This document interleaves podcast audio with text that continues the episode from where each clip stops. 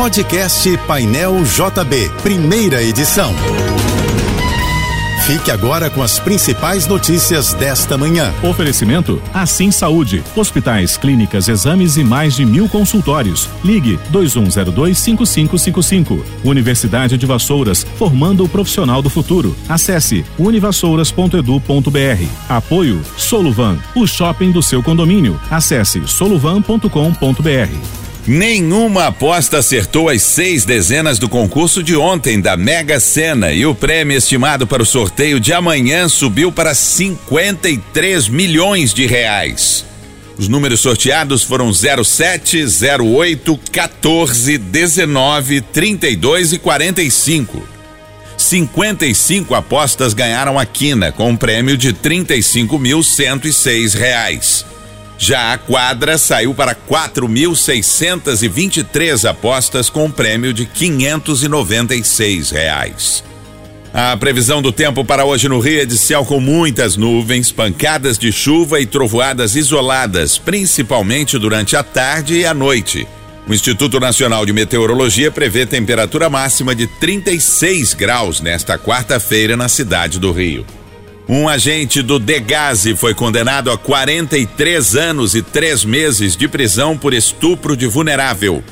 Alisson Pires Barreto, de 39 anos, abusou sexualmente de duas adolescentes que cumpriam medidas socioeducativas na unidade feminina no Centro de Socioeducação Professor Antônio Carlos Gomes da Costa, na Ilha do Governador, zona norte do Rio, em 2021.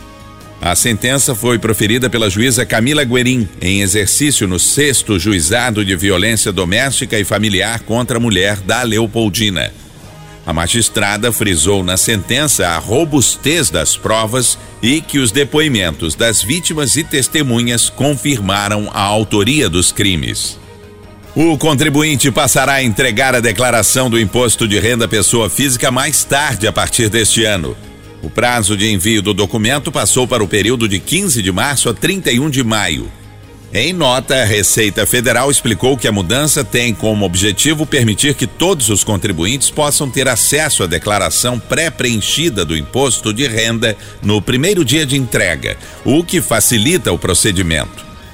Tradicionalmente, o prazo de entrega começava no primeiro dia útil de março e ia até o último dia útil de abril, mas as datas foram alteradas nos últimos três anos por causa da pandemia da Covid-19 e do Carnaval. O setor 11 do Sambódromo da Marquês de Sapucaí, no Rio de Janeiro, terá um posto especial para atender mulheres vítimas de violência durante os desfiles do Carnaval Carioca. A iniciativa é do Tribunal de Justiça.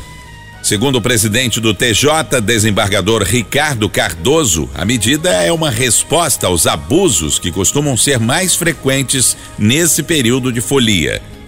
Foi criado um protocolo específico de atendimento e o posto do juizado especial dos grandes eventos vai ter uma juíza como responsável por acolher as denúncias de mulheres vítimas de violência. Começam hoje os pagamentos do abono salarial PIS-PASEP referente ao ano base 2021.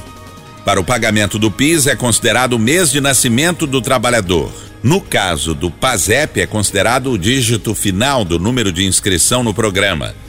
Todos os beneficiários poderão sacar o dinheiro até o dia 28 de dezembro.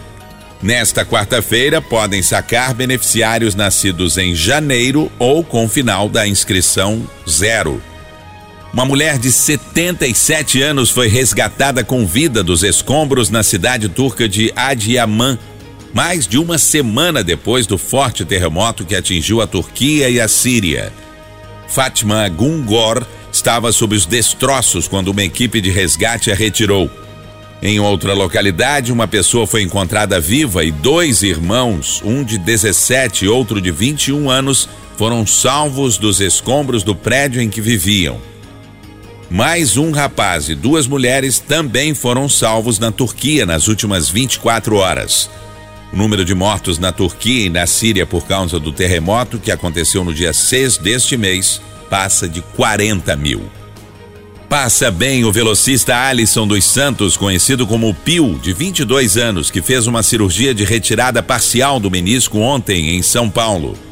O medalhista olímpico de bronze e campeão mundial dos 400 metros com barreiras foi submetido a uma artroscopia no joelho direito em razão da lesão constatada há uma semana no menisco lateral. O prazo de retorno aos treinos é de 8 a 12 semanas. A Federação Brasileira de Bancos informou que, por causa do feriado de carnaval, não haverá atendimento nas agências bancárias nos dois primeiros dias úteis da semana que vem.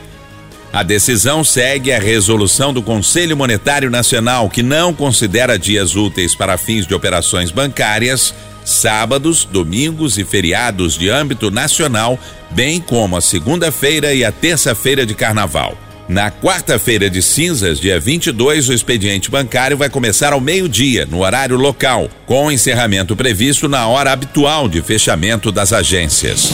Você ouviu o podcast Painel JB, primeira edição.